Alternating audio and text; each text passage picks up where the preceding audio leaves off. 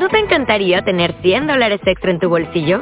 Haz que un experto bilingüe de TurboTax declare tus impuestos para el 31 de marzo y obtén 100 dólares de vuelta al instante. Porque no importa cuáles hayan sido tus logros del año pasado, TurboTax hace que cuenten. Obtén 100 dólares de vuelta y tus impuestos con 100% de precisión. Solo con Intuit TurboTax. Debes declarar para el 31 de marzo. Crédito solo aplicable al costo de la presentación federal con TurboTax Full Service. Oferta sujeta a cambios o cancelación en cualquier momento. Bueno, pues eh, agradecer la, presencia de todas y todos, agradecer a la Malatesta que una vez más cede su espacio para, la presentación de, un libro, con lo cual indica que eh, es una librería y es un proyecto que está al servicio de la cultura y, de la cultura libertaria. Y agradecer a Pablo Martín Sánchez que se haya desplazado desde Barcelona hasta Madrid para poder presentar para poder presentar este libro, eh, El anarquista que se llamaba como yo. Em, lo primero, bueno, Pablo es un joven escritor, porque es del año 77, o sea, tampoco, tampoco, tampoco es mayor, tiene una dilatada trayectoria. Tiene una. Bueno, yo, yo ya me lo reservo, ¿no? no, dilo todo. Tiene, tiene una dilatada trayectoria académica, investigadora, es doctor en lengua y literatura francesa por la Universidad de Lille, doctor en, teoría de la literatura y del arte por la Universidad de, Granada, ah, es autor de, otro libro, ficciones, de alguna obra colectiva, Las mil caras del monstruo, eh, según tengo, eh, tengo aquí apuntados, varios, a tener varios premios literarios, o sea, estamos ante, ante una persona que a pesar de, esa juventud, yo soy más joven que él, pues ya tiene una, una, dilatada, una dilatada trayectoria. Eh, yo tengo que advertir al Pablo que hoy está en un entorno eh, duro. La malatesta eh, y la gente que acude a estas presentaciones es, es dura en el sentido de que ha leído y que te pueden hacer preguntas puntillosas a la hora de de lo que has plasmado, lo que has plasmado en la, en la obra. Yo tengo que reconocer que cuando vi esta, esta obra en la, en la librería, pues lo primero que pensé es que no me la iba a leer, porque tenía muy mala experiencia eh, con obras en la que el título llevaba la palabra anarquismo, anarquista, libertario, porque todo lo que había leído eh, relacionado con la historia del movimiento libertario a través de una novela había sido bastante malo muy sesgado, eh, que no hacía justicia a lo que había sido el movimiento, a lo que ha sido el, movimiento libertario, y por lo tanto no le di mayor importancia. Bueno, pues un libro más que han escrito sobre algo relacionado con el anarquismo. Ni siquiera miré la, la contraportada, no sabía de lo que, de lo que iba. Pero el libro me lo regaló mi suegro. Entonces yo un día me dice, ¿dónde te he comprado un libro eh, sobre anarquismo? Y digo, tú, el, el, anarquista que se llamaba como yo. La cosa es que cuando yo vi el nombre, Pablo Martín Sánchez, me sonaba de algo el, el nombre. Me di vuelta y digo, ah, claro, Pablo Martín Sánchez fue uno de los participantes en Vera de Vidasoa, en la, en la intentona de 1924 de Vera de Vidasoa. Entonces ya le empecé a echar una ojeada y digo, mira, me está empezando a interesar ya solo por la temática, porque Vera no es un acontecimiento que se haya tratado demasiado en la historiografía ni en la historia del, del anarquismo. Y me vino rápidamente a la cabeza otra obra que había escrito, que había leído hace, hace mucho tiempo, se había escrito mucho tiempo antes, que es La familia de Rotacho, de, de Pío Baroja, mm. que es una novela que habla exclusivamente de los sucesos de Vera de Virasoa. Bien, empecé a leer el libro de, el libro de Pablo y vi que me empezó a gustar, porque difería respecto a las obras que había leído sobre anarquismo hasta ese momento. ¿Por qué? Porque veía que había trabajado la historia que se había preocupado en, abrir un libro de historia, en contrastar las fuentes antes de escribir una novela, con todo lo que tiene una novela, porque evidentemente es un relato narrativo, tiene eh, parte de imaginación, no solo es eh, una obra histórica, de hecho no es la finalidad de una novela ser una obra, ser una obra histórica. La verdad es que el elenco de eh, personajes que aparecen en la novela eh, ya mm, significa el esfuerzo que para él ha tenido que significar documentarse sobre este acontecimiento. Durruti, Ascaso, García Oliver, Blasco Ibáñez, etcétera, son algunos de los personajes que aparecen por, que aparecen por aquí. Eh, de la novela yo destacaría también su estructura, él nos explicará por qué, porque lo ha hecho así, porque es una estructura que engancha. Por una parte, cuenta la historia de Pablo Martín Sánchez desde su nacimiento, cómo crece, su niñez, su adolescencia, su juventud, cómo llega al anarquismo, y por otra parte es la historia de Pablo Martín Sánchez ya establecido en París, eh, en la eh, operativa de, de Fogg y cómo llega a participar en el, asalto a Vera de Vidasoa. Con lo cual, esa trama que te cuenta un capítulo una cosa y te cuenta un capítulo otra, ya te deja con el gusanillo de decir, quiero seguir adelante para ver cuál es la historia de Pablo Martín Sánchez y por qué se vincula a todo, a todo este asunto. Eh, como los historiadores somos muy puñeteros, pues siempre tenemos que sacar una puntilla a, la, a las obras, ¿no? Entonces yo, yo le lanzo una pregunta a Pablo que contestará en el, o no, turno. O no, o no. Bueno, te, lo volveré a repetir insistentemente. Y yo creo que sí que hay un personaje que sale quizá mal parado de la novela, que es Sebastián Fo. Eh, y bueno, ¿por qué? Porque yo, o sea, eh, no, yo sabía que tenía la, la cooperativa La Fagaternel, pero mm, quizá queda un poco eh, esquematizado o desfigurado a lo largo de la, de la obra y, bueno, pues, pues, le pregunto a Pablo que dónde, dónde se ha documentado de Fogg o de dónde ha sacado las, las conclusiones del mismo. Aún así, mm, yo le paso la, la, palabra a Pablo porque creo que lo que nos va a contar él es mucho más, más interesante. La novela altamente recomendable, muy bien investigada, muy bien estructurada, muy bien escrita.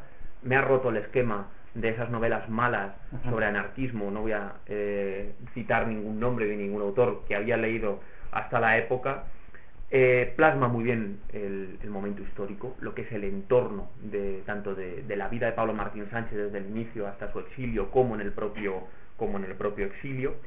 Y yo creo que ha hecho un gran trabajo de reconciliación, por decirlo de alguna manera, entre la ciencia histórica y la narrativa, porque siempre estamos ahí a, a greñas de esta novela histórica tiene fallos por todas partes y esta película que la ha hecho no sé qué literato pues está fatal hecha pues yo creo que Pablo Martín Sánchez ha hecho un gran trabajo en ese sentido y hay que y hay que reconocérselo así que le paso la palabra y que nos cuente todo lo que tiene que muchas gracias eh, Julián.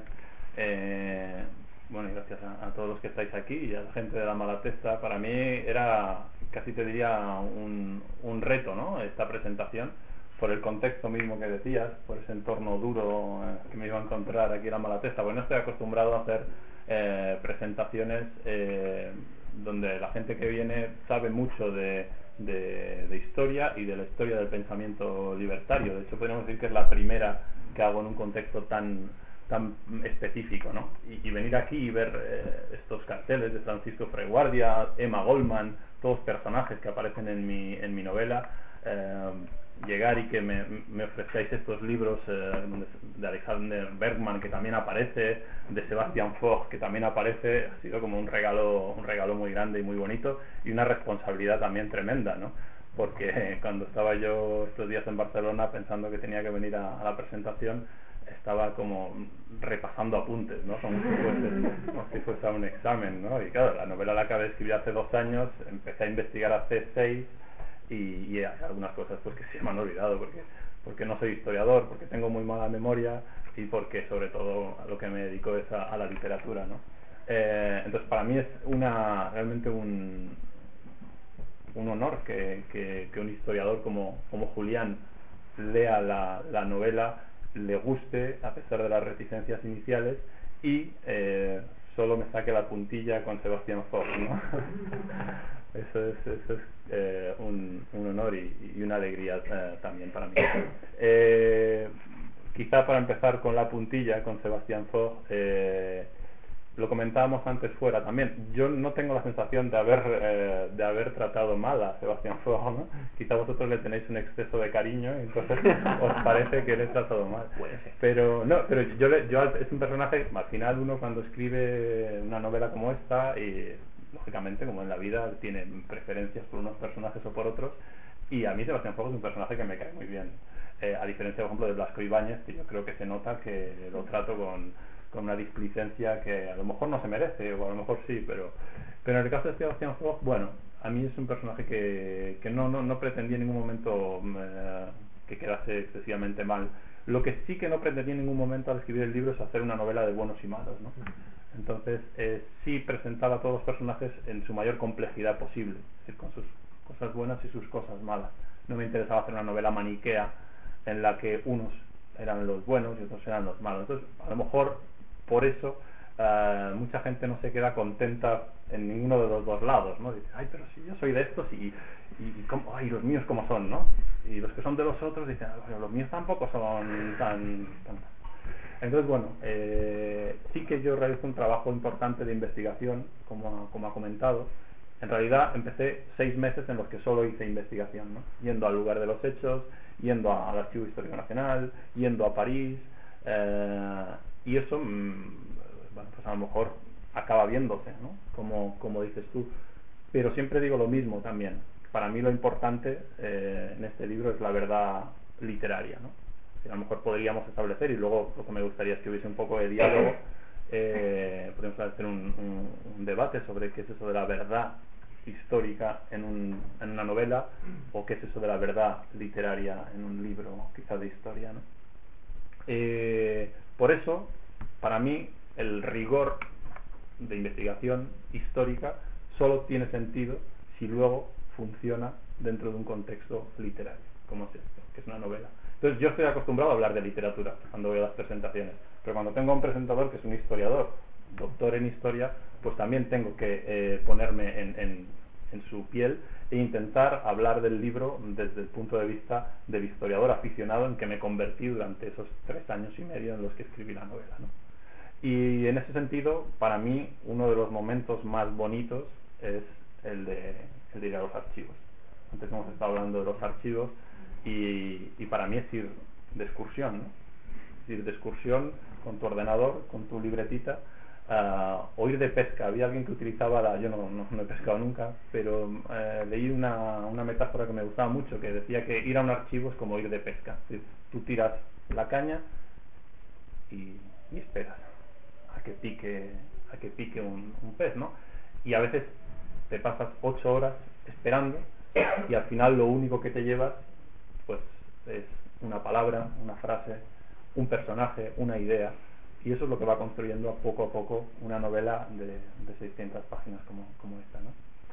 Eh, la estructura de la que hablabas, si te digo la verdad, la o si os digo la verdad, estoy hablando contigo no.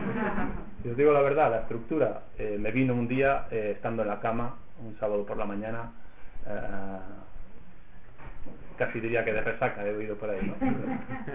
Correcto, a lo mejor alguien ya ha escuchado la... Yo no, no, bebo, está mi madre por ahí, no bebo, pero aquel día había bebido.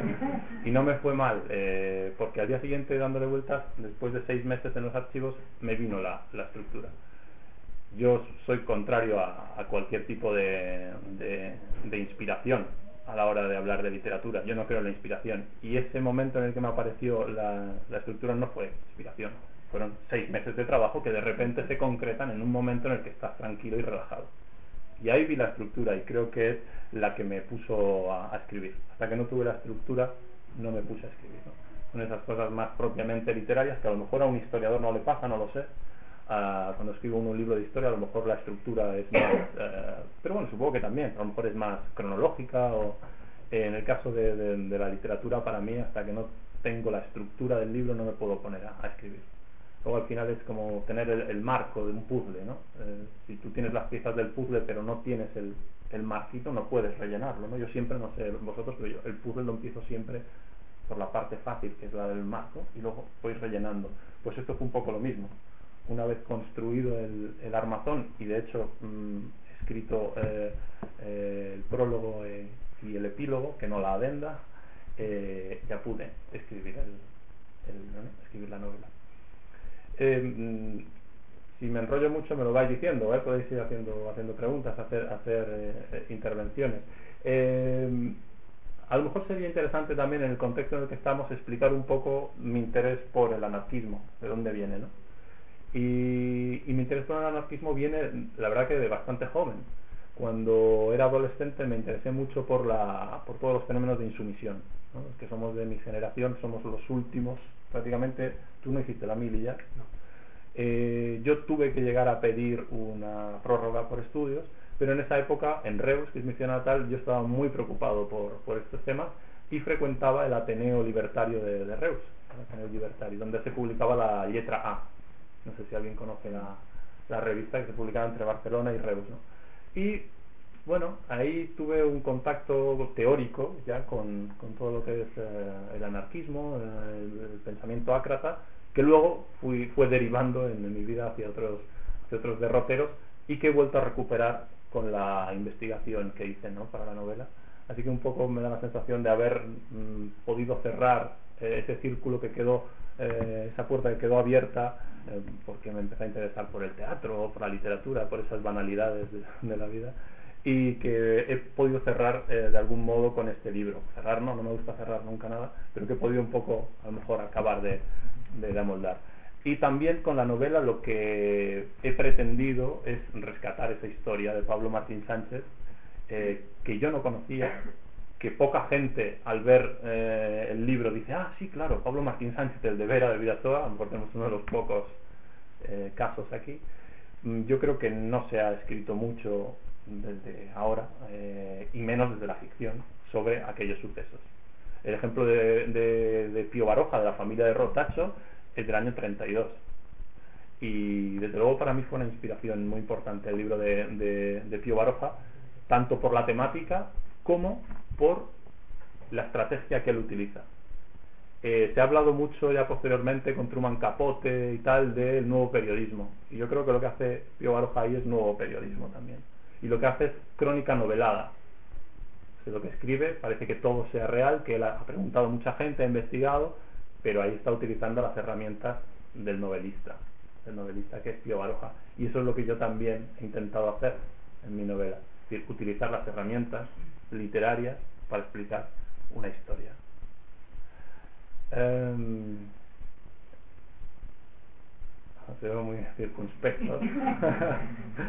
Mm, Yo soy más de enrollarme con preguntas eh, para saber lo que os interesa. A lo mejor aquí os estoy hablando de unas cosas que no os interesan eh, demasiado. Sí. Eh, ¿cuánto de, de- ¿Qué porcentaje dirías que es de verdad y qué porcentaje de mentira en, el libro, en la ficción que? Aquí tenemos una pregunta de otro doctor en la sala, que se pueden hacer las preguntas en los, las series. Eh, y esa es una pregunta que he respondido alguna vez citando a un amigo mío. Cuando me preguntan, es verdad, eh, qué porcentaje de realidad de ficción hay en, en mi novela, digo siempre lo mismo, digo el 70 y el 70. ¿no? Y eso es eh, para dejar claro mm, que... Depende de cuál y cuál.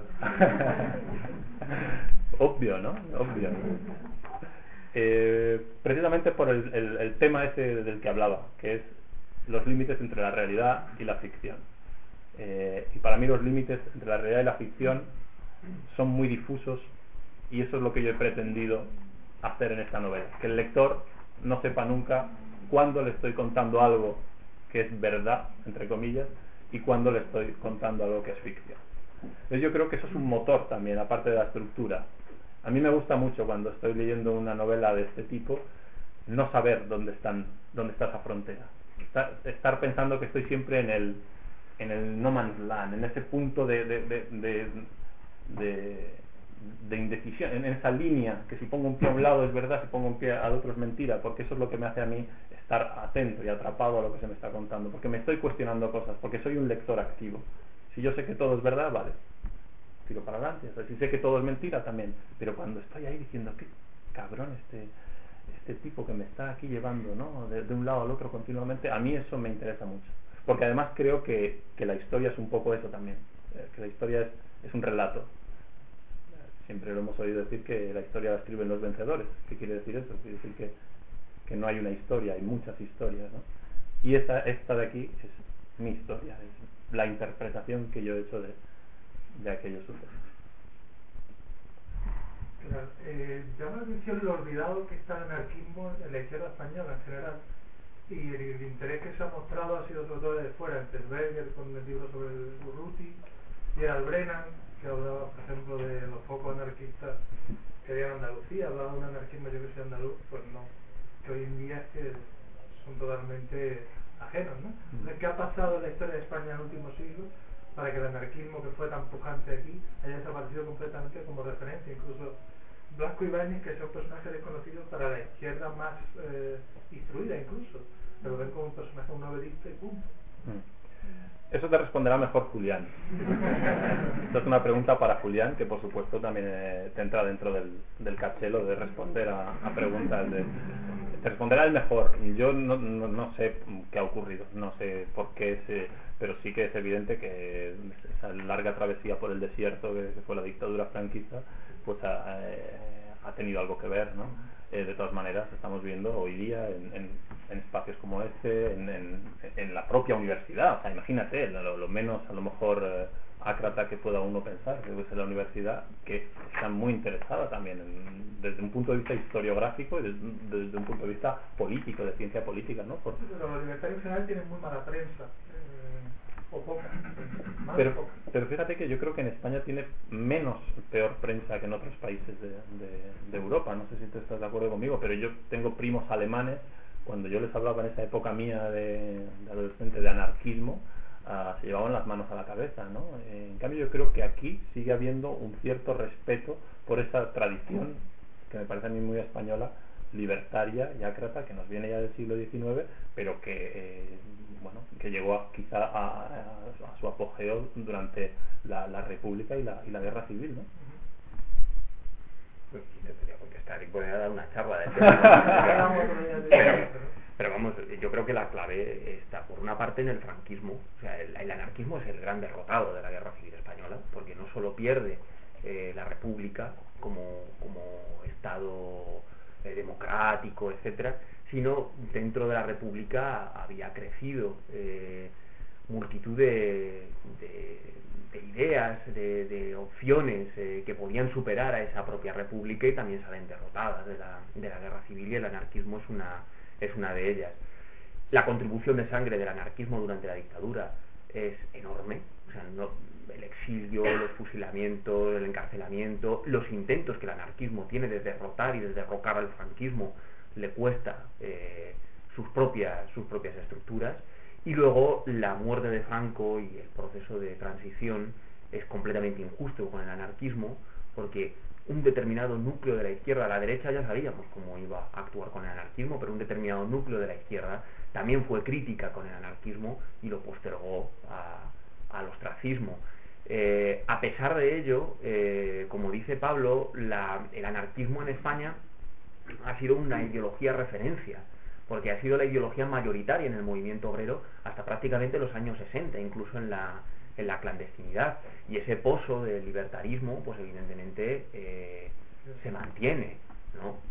Los que tú hablabas, los historiadores, los hispanistas que se han dedicado al anarquismo, algunos han realizado una grandísima contribución para la recuperación de, de, las propias ideas para que no se perdiesen, como por ejemplo de Hans Magnus Essenberger, otros le han hecho una gran zancadilla, como Gerald Brennan, sí, considerando que el anarquismo, considerando que el anarquismo era eh, poco menos que el nuevo mesianismo cristiano en, en Andalucía, o sea, yo creo que hay hispanistas como Jacques Maurice o algún otro, algún otro historiador que sí que trabajó mucho mejor las, las teorías eh, o los movimientos anarquistas y ahora sí que hay un, un, núcleo más amplio de historiadores que trabajan en estos temas. También te digo una cosa, yo hace un par de semanas estuve en el encuentro de jóvenes investigadores en, en Valencia. ¿Joven? Y sí, yo cuando me planteé allí dije, ¡Buf! ¡Buf! Y, y me sorprendía muchísimo, por ejemplo, que los alumnos de historia de la Universidad de Valencia no sabían que había existido una revolución social en 1936 en España. No lo conocían. No lo conocían. Y son estudiantes de historia, o sea, no estamos hablando de, de, de gente que, que no ha estudiado historia o que no le interesa tanto la historia. Los propios estudiantes de historia no conocían que había estallado una revolución social en España. También hay una falla en el mundo académico, desde luego. No, incluso se culpa a esa revolución social en plena guerra de la derrota en la guerra. Eso Pero bueno, ese es otro, ese es otro tema. No, La novela llega hasta 1924. No vamos a... Si nos vamos ya a la guerra civil. De hecho, de hecho otros días cuando promocionábamos el, el, el, la presentación del libro, un amigo mío me llama y dice, cuelga la presentación del libro en la página de jóvenes investigadores de la guerra civil. Y digo, tío, si llega el 24, o sea, la guerra civil no, ni la huele. Mientras estábamos eh, comentando esto, me he acordado que he traído algunos documentos eh, que nunca he leído en, en público, Antes no lo he dicho, pero esta es la presentación, eh, la primera que hacemos en Madrid de la novela. Mi libro anterior, Ficciones, lo habíamos presentado en Madrid, en, varios sitios, pero la novela no la hemos presentado en Madrid, o sea que es una, una premier. Y, y, y para el contexto eh, eh, actual, quería traer el, el folleto que aparece mencionado en, en el libro, España, un año de dictadura, escrito eh, en, en 1924 y editado por el Grupo Internacional de Ediciones Anarquistas, eh, cito en, la, en el número 14 de la OIPETI, que aparece, aparece en, la, en la novela. Y lo estaba releyendo esta mañana y me parecía que podía ser interesante leer un fragmento para ver esa prosa que en estos casos, claro, aquí no sabes quién lo ha escrito, yo no lo sé, por lo menos, a lo mejor lo sé, pero no me extrañaría que fuese algún Valeriano Orogón o algún, o algún tipo eh, de, anarquista intelectual como Valeriano Orogón, Orogón que era un, gran escritor por otra parte, ¿no? Entonces, si me dejáis que os lea los dos primeros, eh, las dos primeras páginas para que veáis un poco el, el, contexto y, y, un poco el tono, creo que puede ser interesante para contextualizar eh, también la, esa parte de la novela que sucede en 1924. ¿no? El, el, folleto, que por supuesto se, se, distribuía gratis, lo pone arriba, repartición gratis en París en esas fechas, se titula España, un año de dictadura, y tiene un, un, eh, una entradilla que dice al pueblo, al que trabaja y muere de hambre en el campo y en las ciudades, a los soldados, a todos. Es otro tema que podríamos también hablar, el tema del militarismo, ¿no? esta invocación a los soldados, entiendo que no se refiere a los soldados eh, eh, franceses, ¿no? en ese caso, sino a los españoles, a lo mejor como para que se rebelen. En fin, dice así: Ha hecho un año que Primo de Rivera, jaleado por la más rapaz de la burguesía, desde Barcelona, donde estaba de capitán general, asaltó el poder que regenta. Fue un salto de tigre hambriento a otro animal más manso, o de un bandido emboscado en la breña al viajero que pasa ¿eh? Desde aquella fecha, 13 de septiembre de 1923, fecha del golpe de Estado, se eclipsaron las menguadas libertades que había, se acordonaron los caminos por donde se marchaba por avenires más justos y se puso punto a la obra evolutiva del progreso espiritual. La espada que no supo triunfar en Cuba y que fue derrotada en el RIF es el índice que indica la pauta a seguir a toda la nación. El mando de los militares es una edición más, corregida y aumentada de refinada tiranía que empezó en España Maura y continuó Dato y Romanones, en contra de los trabajadores organizados para mejorar sus medios de vida. Primo de Rivera, hombre en cuya alma tienen abrigo todas las purulencias del mal, desarrollado en taúres y garitos, jugador, cobarde y criminal, rima interna, ahí, se asoció con el ser de más negra historia, con el que más hombres había matado fría y traidoramente, con Martínez Anido, insigne asesino, incubado seguramente en el seno de una pantera, y los dos espíritus paralelos guiados por una misma idea, idea de ambición y de exterminio, secundados por otros sujetos de la misma cazadura y escuela, una vez que tumbaron la Constitución y los políticos, miedosos, les dejaron campo libre, pusieron en práctica su plan. Mataron, persiguieron, estupraron, militarizaron al pueblo, dieronle alas a la clericalla, cerraron escuelas, abrieron chislatas, asesinaron a obreros en las calles y en la horca. Se pasaron por las horcas caudinas todas las conquistas hechas por el pueblo al poder en lucha dura en las calles, y todo para llegar a un fin, el de conquistar el RIF por las armas y colgar en la corona del reino, limpia de galardones desde que se quedó sin colonias, el florón de un naciente imperio. Eh, lógicamente eh, hay bueno, ahí hay toda una... O sea, no, no, no, es un panfleto que se escribe de cualquier manera, ¿no? Es un panfleto... O sea, es el arte del panfleto, yo casi diría, ¿no? Y esto sigue durante varias páginas más. O sea, no sé, me parece que hay... Que hay cuando te encuentras material como este, si estás investigando para una novela, eh, lo que no puedes hacer es cagarla. Si tienes este material, y yo me lo encontré muchas veces, era tan interesante desde un punto de vista histórico, pero para el novelista desde el punto de vista literario, que, que, que yo tenía ese pensamiento, es decir, con esto, si haces una mala novela, no escribas más. Retírate. La cuestión está en que eh, yo este texto no, lo había leído, conocía la existencia del, del, mismo, pero no lo había leído. Lo que sí es cierto es que eh, dentro de toda esa literatura que evidentemente se utilizaba para, para hacer una crítica a la, dictadura de Primo de Rivera, lo que dicen son datos completamente ciertos. ¿no? Pues, por ejemplo, cuando dice Primo de Rivera, eh, mal desarrollado, en taúres y garitos, jugador, cobarde, eh, si algo caracterizó al propio Primo de Rivera como figura política, era que se le solía encontrar en, en prostíbulos, eh, tenía una amante que era famosa, la caoba, La caoba, eh, con lo cual, o sea, no, no mentía, no se conocía en el personaje, sabía cuáles eran sus puntos, sus puntos débiles, no se estaban inventando absolutamente, absolutamente nada. En ese sentido, Martínez Anido, eh, efectivamente Martínez Anido fue el gobernador de, de Barcelona durante el pistolerismo patronal, el que armó a los sindicatos libres para terminar y exterminar a la CNT eh, como organismo obrero en, en Barcelona y casi, bueno, eh, creo que en su haber hay hasta 700 ejecuciones de obreros en las calles de Barcelona entre 1918 y 1923, con lo cual No inventó la ley de fugas, pero se le adjudica muchas la ley, veces la, la ley la de invención, fugas, la fugas, toleradato, por ejemplo, que fue, que fue asesinado la después por tres anarquistas. ¿no? Es decir, no sé, y efectivamente su, las guerras del RIF, las guerras del RIF donde iban soldados eh, movilizados de forma obligatoria por, el- por el Estado español para mandarles a la para mandarles a la guerra. Por eso hace un llamamiento a los soldados, porque los soldados son, para los anarquistas, eran gente del pueblo, gente del pueblo que era movilizada de forma arbitraria y ellos son los que se tenían que revelar, es decir, con todo el, el lenguaje florido, que este folleto no lo conocía, pero vamos, muchos de la época los lees y, y son así, ¿no? pero no dice, no dice ninguna mentira de lo que estaba sucediendo en el, en el momento, vamos, una crítica a la dictadura. No, pero ese lenguaje florido eh, no es eh, gratuito. Quiero decir, no, no está ahí por, por nada, ¿no? O sea, tiene un fin también, ¿no? En, en sí mismo, me da la sensación. No sé, eh, este era el regalito que os traía. Eh, os, os- os- tengo otro regalito también, eh, que es, este ya es más literario. Si, eh, a veces cuando, cuando he presentado la novela en, en otros lugares, eh, han incidido, o en las críticas han incidido mucho eh, en el puntillismo eh, de, de- las descripciones o de la narración, ¿no? En los detalles, en la importancia de, los detalles. Y yo sí me reconozco ahí también, igual que he sido lo más escrupuloso que he podido con la historia, también he sido lo más escrupuloso que he podido con todos los detalles puramente narrativos.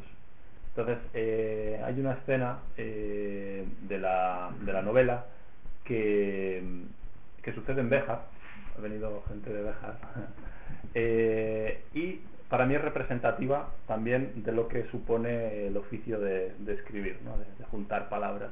Es una escena en la que el personaje, ya dentro de la parte más novelesca de la historia, cuando es adolescente, eh, intenta llegar a... Tú estuviste en la presentación de Béjar, me has dicho. Ah, no estuviste, vale, porque si no este lo había contado allí, entonces lo- no lo contaba. Si había alguien ya que lo conocía, no lo contaba.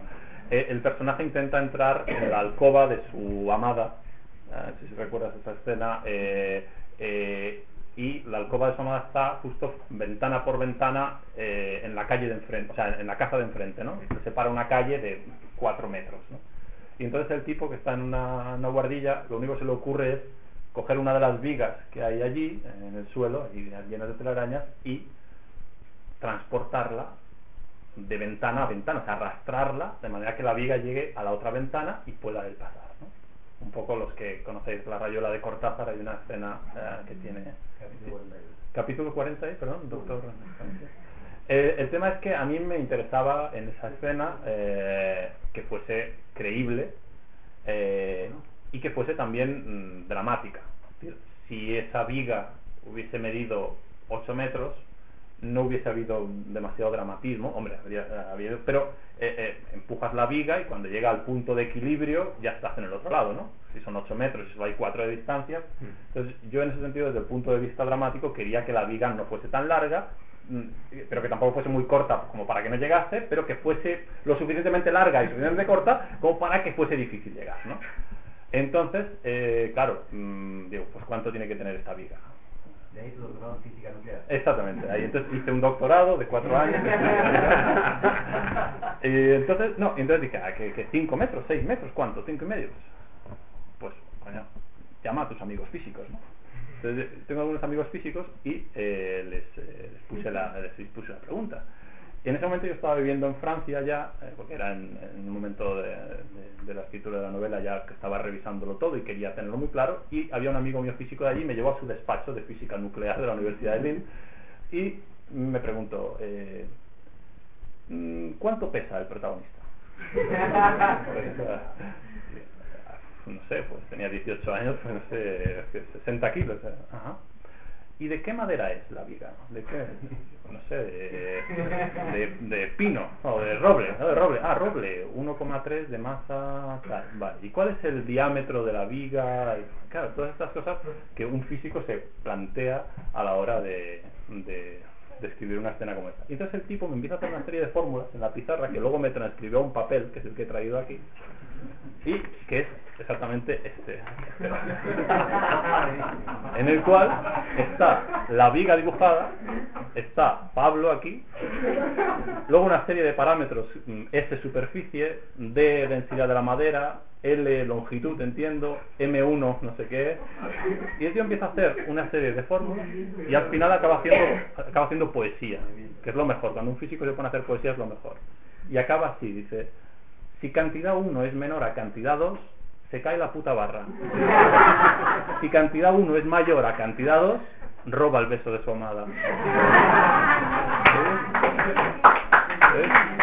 Y yo dije, eso es poesía, eso es poesía, ¿no? O sea, reconoce que cuando dices tantas fórmulas estuviste a punto de anular el capítulo. de, quitarlo directamente, ¿no? Era como para quitarlo.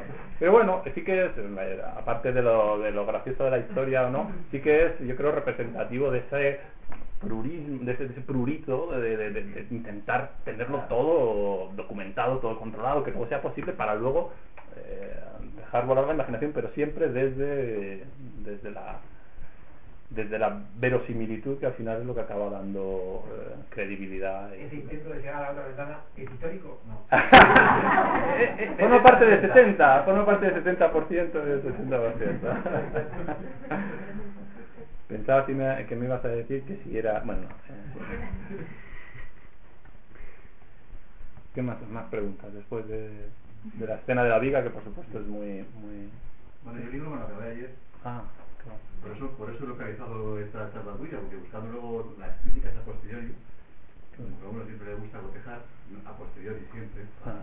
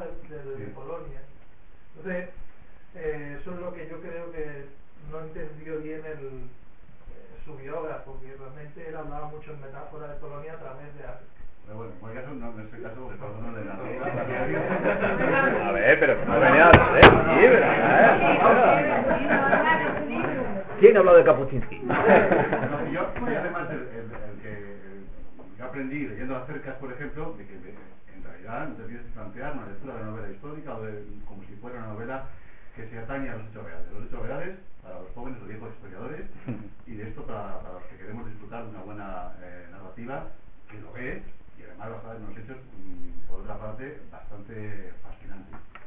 Pero es verdad que al llegar al final, cuando ya te has quitado la coraza, viene la venda. que tu amigo Sergio diría a puta dentro. Porque en ese momento sí que ahí es cuando de pronto ya me lo planteo. Desde el punto de vista siguiente, como has estado investigando mucho el- el- la, la vida de, de- de Martín, me imagino también que te habrás encontrado con alguna línea de investigación mm, pues que no estuviera muy desarrollada en su momento, evidentemente no para ti, pero a lo mejor para los, los historiadores. Y yo no sé si lo de la deuda, si estuviera en el 70% de la verdad, sería una línea a investigar. No sé si a ti te apetece volver otra vez a sacar con el personaje en esa, en esa línea o incluso para que hubiera una investigación sobre, sobre realmente qué pasó, cuál fue la verdadera muerte de, del anarquista Martín. Es, es verdad que es algo que no hemos hablado Julián y yo, no hemos hablado de ese tema, eh, intentando no, no desvelar demasiado para los que no lo hayan leído esta parte final. eh, ah, no, para mí, eh, sí, para mí está abierto.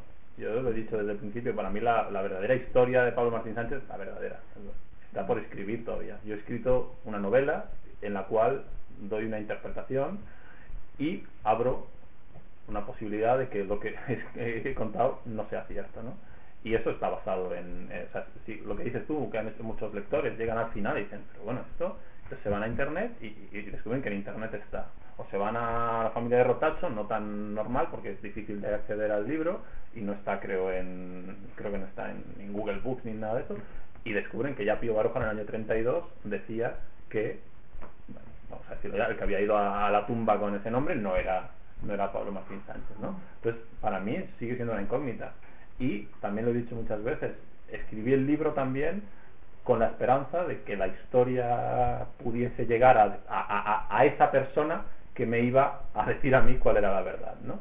Y de hecho hay un historiador en, Baracaldo, que es de donde es eh, originariamente el personaje histórico, que cuando salió la novela me escribió y me dijo, tío, llevo tres años investigando la vida de Pablo Martín Sánchez eh, y sa- sabes todo esto, ¿no? ¿Sabes qué? No sé qué, no sé qué. no sé qué". Y yo, sí, claro, sí, todo esto, claro, todas esas dudas. Entonces, él sigue ahí, él sigue ahí y ha, sido muy bonito porque también han aparecido nuevos eh, familiares de, de Pablo Martín Sánchez en Baracaldo que vinieron a la presentación, pudieron conocer a este historiador, me consta que están eh, en contacto y bueno, yo lo he dejado ahí, no, no tengo ganas de volver a ello, a, por lo menos ahora, pero sí tengo ganas de ir siguiendo lo que mm, otros historiadores van, van sabiendo.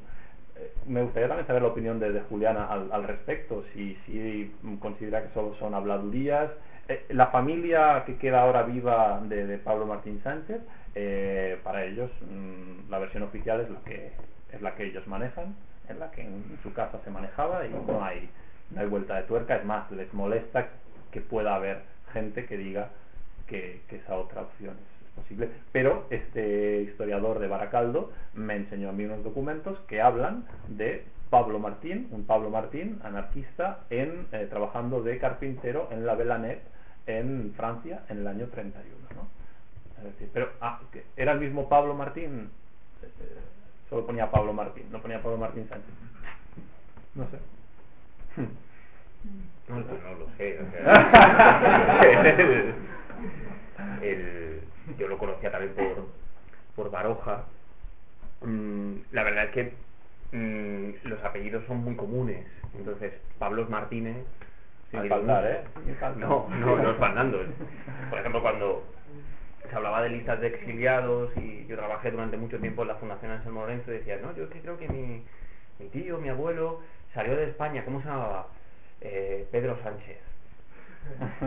Pues mira, lo siento mucho, va a ser muy complicado, porque Pedro Sánchez coges una lista y hay 8 o 9 por cada, por cada lista, ¿no? Los cuando los apellidos son, son más bien comunes, pues es complicado saberlo. Eh,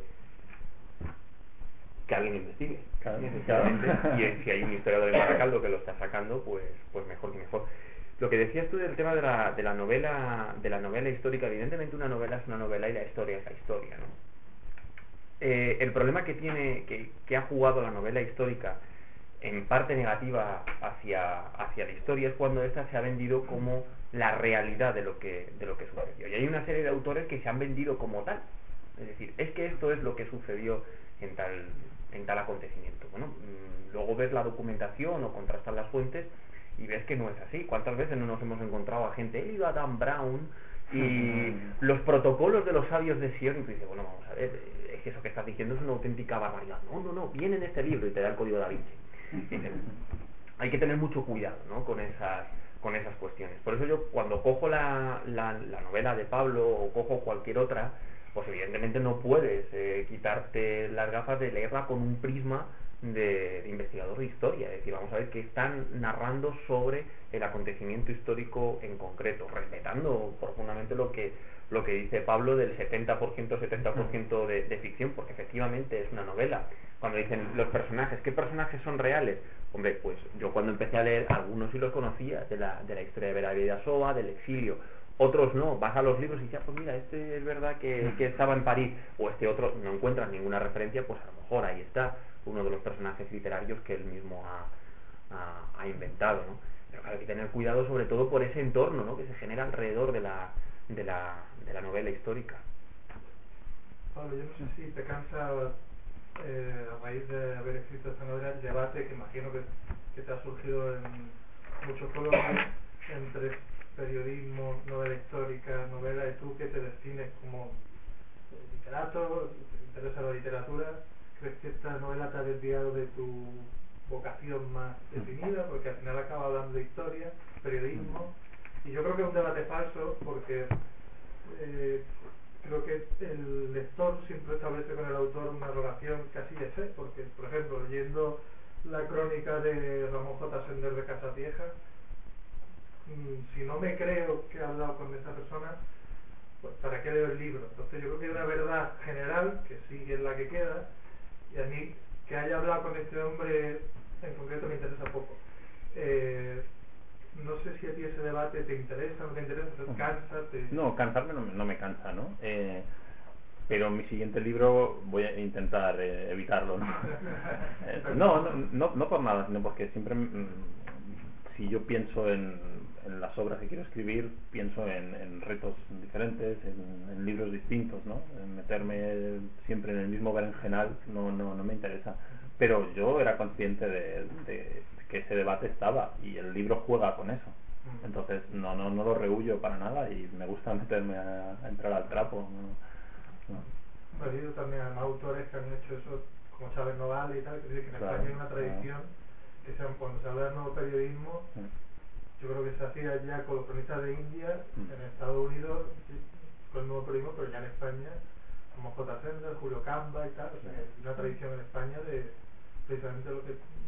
Mira, Chávez, Chávez Nogales, eh, la biografía de Belmonte, de. Juan Belmonte, que empieza a hablar en tercera persona y a las tres páginas empieza a hablar en primera persona y te acaba contando toda la biografía de- del matador de toros en primera persona. Entonces, es una estrategia muy bestia, una estrategia narrativa muy bestia, pues te lo crees, claro, si está en primera persona piensas que es él que está hablando, ¿no?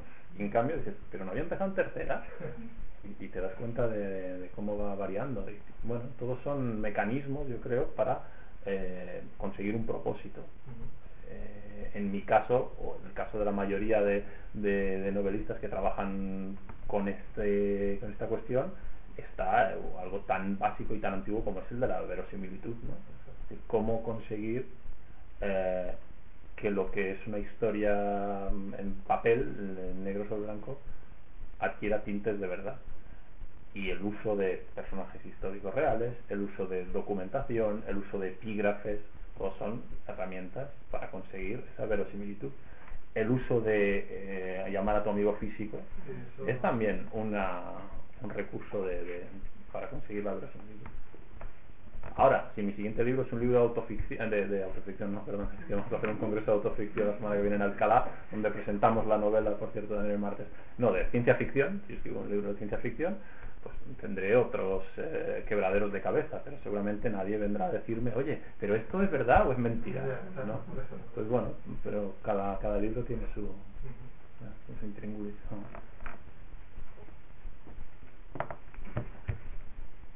¿Más preguntas? Los que han llegado al final. A la hora de publicar el libro, ¿has tenido problemas o tenías alguna especie de acuerdo con alguna editorial? ¿O a- te lanzaste el libro y luego buscaré quién me publicase? No, eh, me gusta que me hagas esta pregunta. Eh, eh, yo cuando escribí el libro no tenía editor, entonces fue también un camino, un trabajo en ese sentido como un salto al abismo, ¿no? Porque yo me pasaba días enteros escribiendo. Eh, yo tenía un, préstamo que había pedido para hacer estudios de, de- máster y lo que hacía era escribir esta novela y día sí, día también y llegaba por la noche y dice, ¿qué hoy? ¿Qué hoy? Pues hoy he estado con la escena de la viga para, para adelante y para atrás. Y en ese sentido, bueno, era, me imagino que los escritores que tienen ya su editor, que llevan 20 libros publicados, escriben con una tranquilidad o con una seguridad mayor. En mi caso no, yo no sabía si eso se iba a publicar. Entonces, cuando lo terminé, eh, entre medias había publicado mi primer libro de, relatos, que me costó cuatro años encontrar editor. Y en cambio, esta novela, cuando la tuve, al primero que se la mandé, que fue Jaume Valcorba, de, de Acantilado, eh, me dijo que la quería. También aquí en Madrid eh, la, llevé a un par de, editoriales, recomendada- recomendadas por, Pablo Nacas, al que conoces bien, pero fue precisamente Acantilado. La historia es, curiosa. Eh, yo no conocía al editor eh, más que de un email que yo le había escrito cinco años atrás eh, en, el, que le decía que un libro que acababa de publicar tenía muchas erratas. y ante mi sorpresa, él muy educadamente me respondió, me dijo, tiene usted toda la razón. De hecho, mm, hemos echado a la persona encargada de, de la corrección. Ah, no, no. Eh, y por supuesto no volverá a ocurrir, no volverá a ocurrir, ¿no? Entonces me, me hizo, vamos a sacar otra edición y cuando salió la edición corregida me mandó un ejemplar a casa. Este tío, que es un tío que yo admiraba mucho, que se llamaba El Corva, de Cuaderns Crema, que luego sacó cantidad, digo, eh, que además en el mundo literario pues a lo mejor no tiene eh, fama de ser un- un- una persona eh, muy muy amable eh, conmigo fue fue amala- am- a- a- amalabilísimo amable. bueno fue que me que, que fantástico y entonces cuando cinco años después tuve la novela y le mandé y dije oye soy aquel de las erratas ¿te acuerdas? Eh, me dijo El que hizo echar al- el que hizo echar el que hizo- ah, el que hizo- a mí me dijo que ya la había echado antes de y me dijo, hombre, ¿cómo no? ¿Cómo no? Claro. Y entonces, al cabo de un mes y dos días, que siempre lo recordaré, me envió un email en el que decía, eh, quiero tu novela en mi catálogo. Me pareció la manera más elegante y más fría a la vez de, de decir que te van a publicar un libro. ¿no? ¿Y ahí has encontrado alguna errata en el libro? Sí, en cada nueva edición hay algo corregido. Eh, algunas por culpa mía, por el manuscrito, bueno, manuscrito, mecanuscrito, otras por culpa suya, otras por mm, imponderables, pero eh, si alguien quiere comprarse las cuatro ediciones del libro y buscar el- las siete diferencias, en, en cada una hay algo nuevo y si sale una quinta va a haber algo nuevo también. Que en la quinta le regala el libro si has encontrado todo. Esperemos que algún día llegue la... Pero eso es, un, es una entelequia, lo de un libro sin erratas. De- eh, alguien dijo alguna vez que un libro sin erratas tiene que ser por fuerza un libro malo. Borges dijo, decía que las erratas embellecen los textos. Ya, Pues ya autoconvencerse cuando yo quería que se publicaran Claro. sin erratas. Así que... Pero yo soy lector de acantilado para la editorial. Ah, muy bien. Y la- Hostia, lo que he contado. Lo que he contado, entonces. Yo lo retiro todo, lo retiro todo. Y de hecho ahora estoy llamando a Jaume. Y no, y la verdad es que... Está en Madrid ahora, además. Ah, no, Está en. Madrid por el Liber, sí. Pues, eh, o sea, yo doy fe de que son muy exigentes porque no pasan por varios lectores, o sea, de mí no se fían. O sea, quiero tu opinión, quiero la de otro más. Claro. Y, y, eh, al acantilado, para los que nos hemos dedicado a la edición, y al periodismo y tal, es como eh, la, la editorial FETEN, o sea, que eso te doy la enhorabuena porque yo creo que ahí y además ya tienes un editor que que mima mucho. Yo recuerdo que tenía una relación muy difícil con Miguel Martínez Laje, que era amigo Ah. mío, traductor. Ah, mira, hoy estaba hablando de él con los chicos de la uña rota, que acaban Sí, de sacar que- el nuevo libro, lo traigo aquí. Uno de los Sí. textos todavía está traducido por Martínez Ah, Laje sí. dos años después de haber muerto. Sí, sí. Y dices, a ver, pero que este hombre sigue traduciendo desde más allá. Y ahora va a salir más, a más cosas de él. Y, y yo conocí también a Valcorba, a mí me habían hablado, creo que también tuve esa, pero un tipo raro y tal, yo mi relación con él fantástica.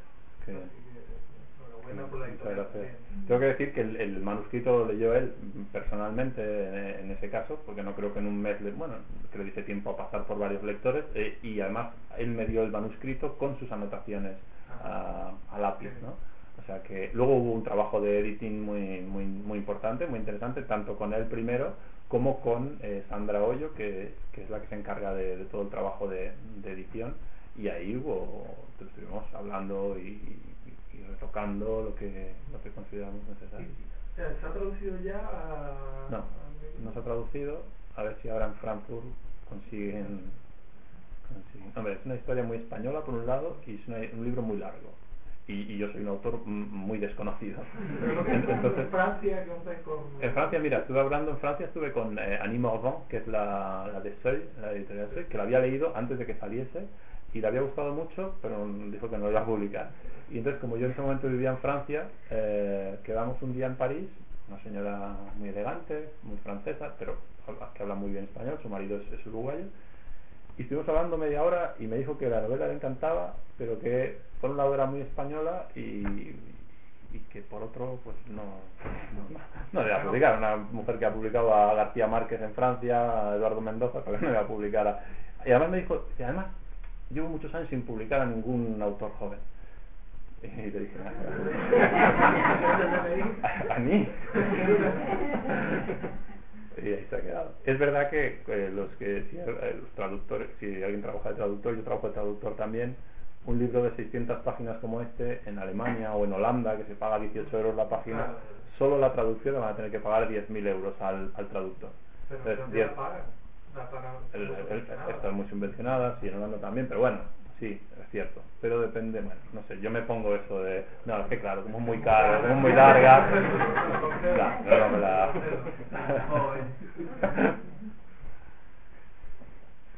Vamos a volver a ver a de Vidasoa. Venga, va.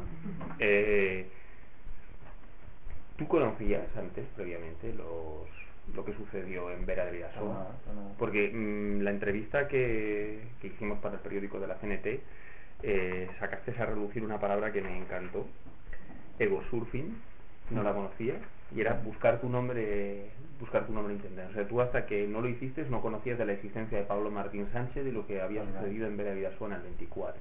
No, no, nada. Eh, yo supe la palabra de surfing a posteriori, cuando ya pues, salió la novela y algún periodista me dijo, oye, esto de, oye, qué interesante lo del egosurfing. Digo, digo, sí, sí, es verdad, lo del egosurfing, ¿no? Eh, Sí, sí, claro.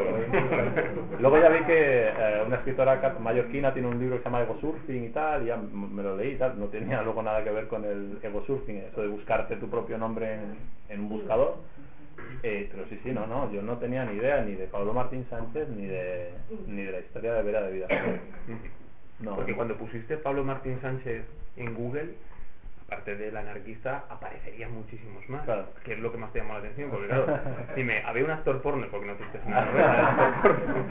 Esto al final es lo que algunos amigos me decían, ¿por qué no haces una trilogía de... El, el, el actor porno que se llamaba como yo? Bueno, sería, sería la opción, encasillarme.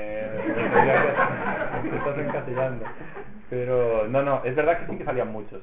Pero no tanto, estamos hablando del año 2007 o así, y poniendo Pablo Martín Sánchez entrecomillado en Google, en el buscador de Google, salían cinco páginas. O cinco páginas de 10, ¿no? Y dices, o sea, no era mucho. Hoy lo pones y salen, eh, claro, con eso, de- con el Facebook, no sé qué, salen montones de páginas. Pero en esa época solo salían cinco páginas. Y eh, había, recuerdo en ese momento, eh, jugador de ajedrez, un jugador de ajedrez, eh, hay una anécdota interesante de aquí de Madrid, por cierto, que se llama Pablo Martín Sánchez.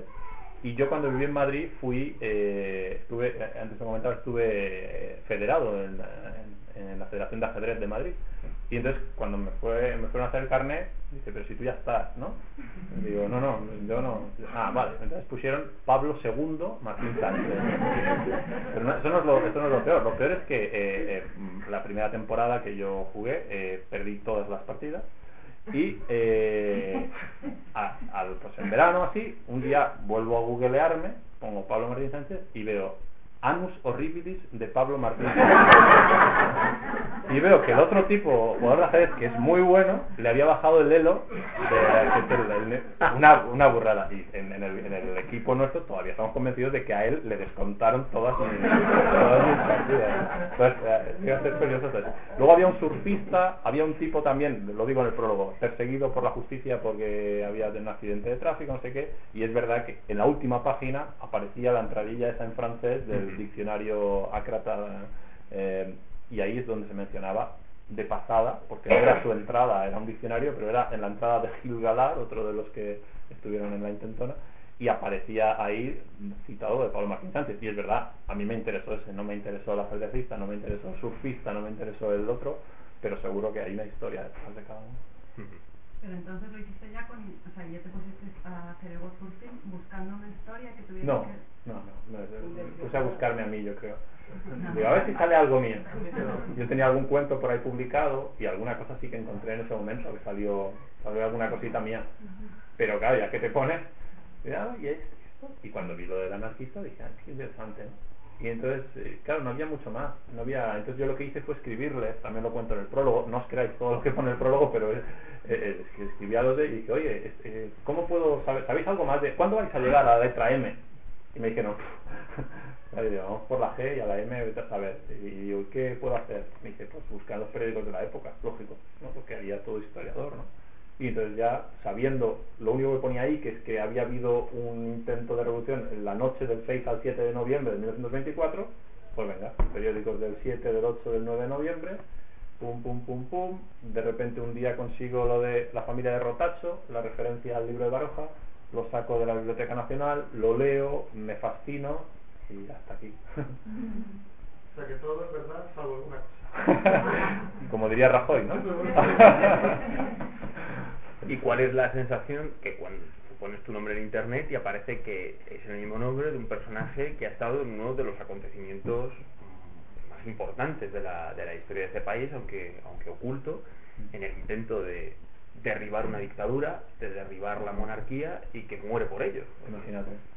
En el primer momento, primero que te tocaste el cuello. Sí, no, claro. Eh, sí, no, la, la primera sensación es, hostia, aquí hay, un- una historia verídica muy interesante. Cuando te pones a, a investigar y tal, hombre, uno siempre se identifica con, no siempre se identifica con los personajes de sus novelas, pero cuando además se llama exactamente como tú y, y- y lo has investigado tanto tiempo y has descubierto eh, lo que le ocurrió por unos ideales, por es muy bestia.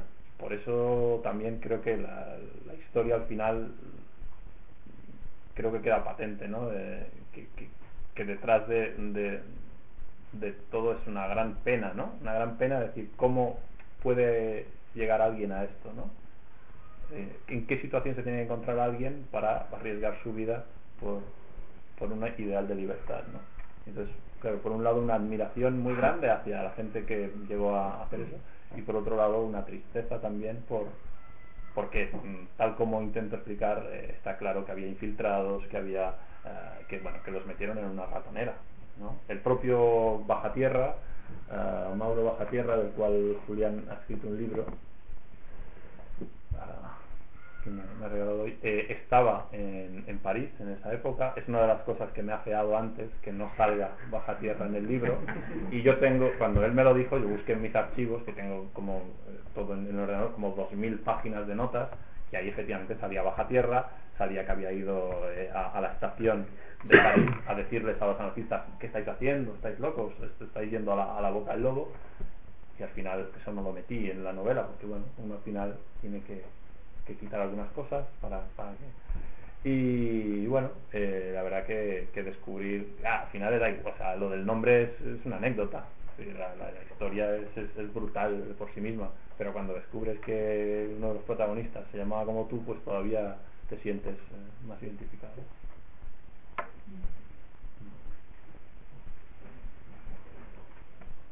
Y no sé, eh, antes de que se me olvide, mm, después de, que acabemos de, hablar, eh, vamos a ir a un, local que está en, la calle Buenavista, que inauguran hoy, que se llama Los Porfiados, está aquí mismo a tomar algo por si no paga nada la casa, ¿eh? Quede claro. Pero me gustaría si hay todavía alguna pregunta o que haya quedado por ahí. Tu relación con Teresa, cuando vas a, cuando te está contando cosas y tal, así cuéntanos Sí. un poquito. Bueno, es que de ese tema no quiero hablar. Ah, vale. De este tema, cuando siempre hay un tema, no lo había dicho, ¿eh? siempre que empiezo las presentaciones digo, hay una cosa que no os voy a hablar. Y entonces cuando aparece digo, de esto no voy a hablar. Vale. De Teresa no hablo. ya sabéis que era jodido, ¿sabes? ¿Y por qué? Tampoco respondo a la pregunta de por qué no hablo. pero- O sea, no hablas nada. ¿eh? no, de Teresa no quiero decir nada. Es una cosa que me reservo para mí. ¿Crees que vas a volver a escribir relatos o te vas a quedar en la novela para siempre? No, yo creo que sí voy a volver a escribir relatos, sí, porque yo mm, me considero un cuentista también. eh, o sea, en primer lugar, un cuentista. me- el género me, me, me encanta. Así como si me dices vas a escribir poesía, te diré seguramente no. Eh, también el teatro, yo vengo del mundo del teatro eh, y entonces seguramente acabaré escribiendo teatro, pero relatos seguro, sí. De hecho, de, de, de todas las presentaciones estoy escribiendo un relato de cada una de las presentaciones y, va a salir tu pregunta. en- Bueno, tu pregunta de todas las demás. Es broma, lo del relato de las presentaciones. ¿eh? Una cosa que antes había hablado el compañero Andaluz, del tema de la tristeza que vos también mencionabas, de las ideas anarquistas, de cómo se habían ignorado, habían silenciado, habían sido omitidas, ¿no? Eh, es verdad que eh, en Latinoamérica, por suerte, eh, hubo varias corrientes, varios momentos en que llegaron muchos anarquistas, tanto de España como de Italia, a- y conformaron realmente la columna, por ejemplo, en Argentina, el movimiento obrero que después, bueno, con peronismo, pero este es otro campo. Pero venía eh, simplemente una acotación que te agradezco profundamente que hayas leído ese pastín literario. que había todo un arte en los conventillos de la boca donde vivían. En una vereda, en una acera, los anarquistas italianos y en otra acera los anarquistas españoles. Entonces, según la fecha, cada tanto, uno salía, eh, por miseria, cagones, y el otro salía todas las cosas en español a, a los anarquistas, pero después la fiesta era la misma tanto. Y había un Ateneo eh, muy interesante que era justamente el oficio de escribir. Era el oficio de escribir los volantes.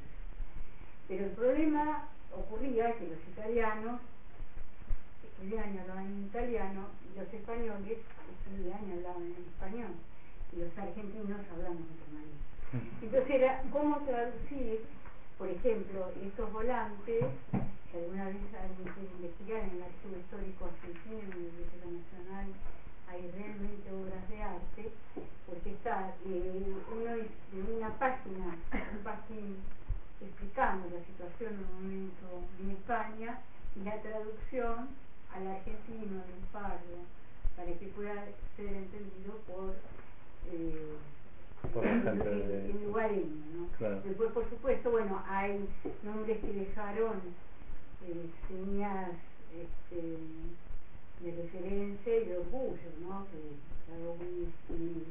la Semana Trágica, bueno, varias cosas.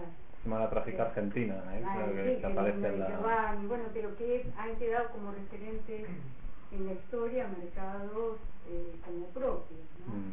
muy, muy íntimamente. Y al mismo tiempo te agradezco el hecho que lo hayas tratado al personaje eh, con una cercanía distante, Hmm.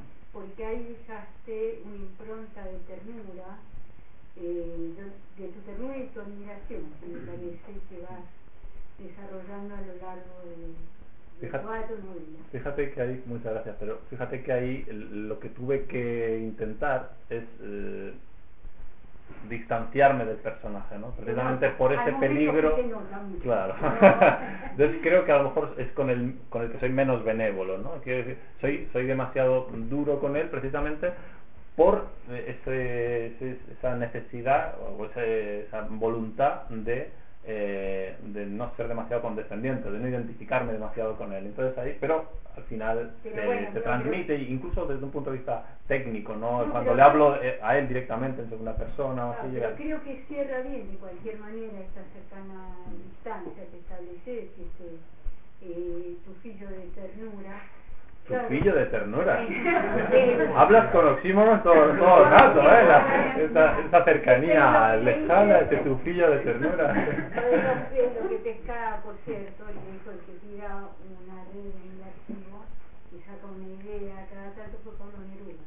Después lo retomó en su momento Galeano, lo, uruguayizó, pero es Neruda el que busca ancestral, y demás, Bueno, eh, no, pero que te quería decir que de cualquier manera, eh, en el lenguaje que le imprimís al personaje y a los personajes, eh, eh, eh, trasluce, transmitís eh, excelentemente eh, el ánimo y el espíritu fraterno de, de los compañeros, de los, bueno, eh, de los confrater- eh, de los hermanos que estaban involucrados en esto de jugarse la vida. Nada más Claro. y nada menos. Ya. Pues sí. En esa cofradía de libertad, ¿no? y de penurias también. Eh, eso queda perfectamente delineado. Tomar tiro poquito Muchas gracias. Sí, y, eh, cuando haces un análisis de todo el elenco de, de- de personajes que aparecen, quizá el de, el de Leandro es uno de los más, de los más curiosos. Y es muy curioso porque ahí sí que te reconozco otro mérito, y es que para los que somos muy aficionados a ese deporte que se llama fútbol, la No me lo relación esperaba esto Ah. Mira, pues sí, muchísimo.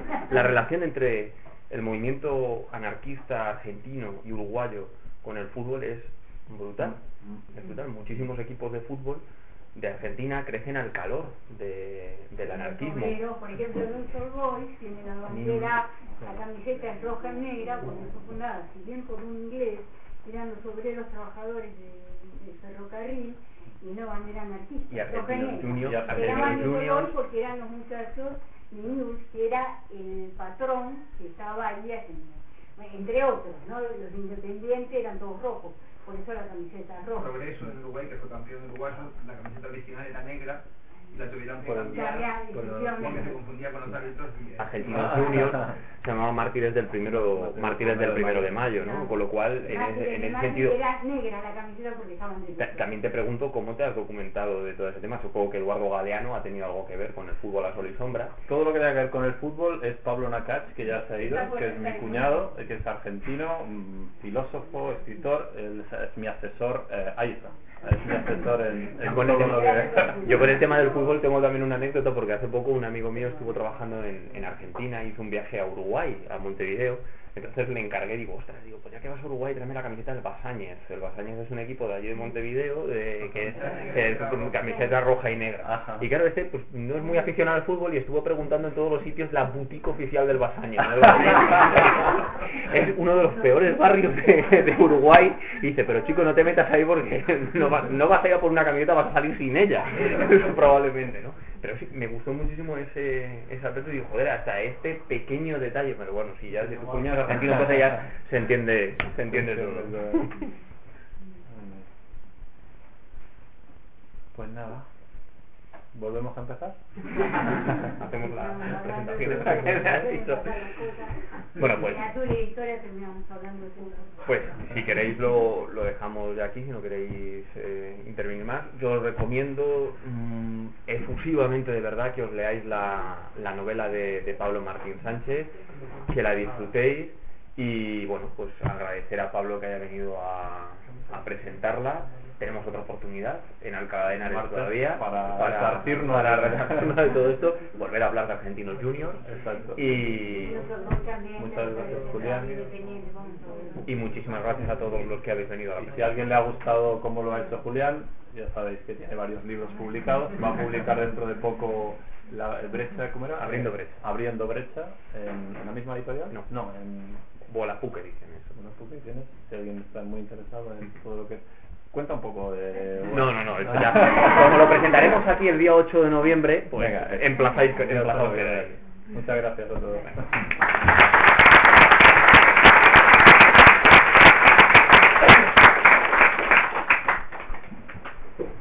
As a new Western Union customer, you can enjoy a $0 transfer fee on your first international online money transfer. Send money to your family and friends back home the fast, easy, and reliable way.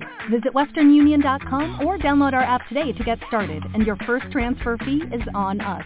FX gains apply, not available for credit cards and transfers to Cuba. Services offered by Western Union Financial Services, Inc., and MLS 906983 or Western Union International Services, LLC, and MLS 906985.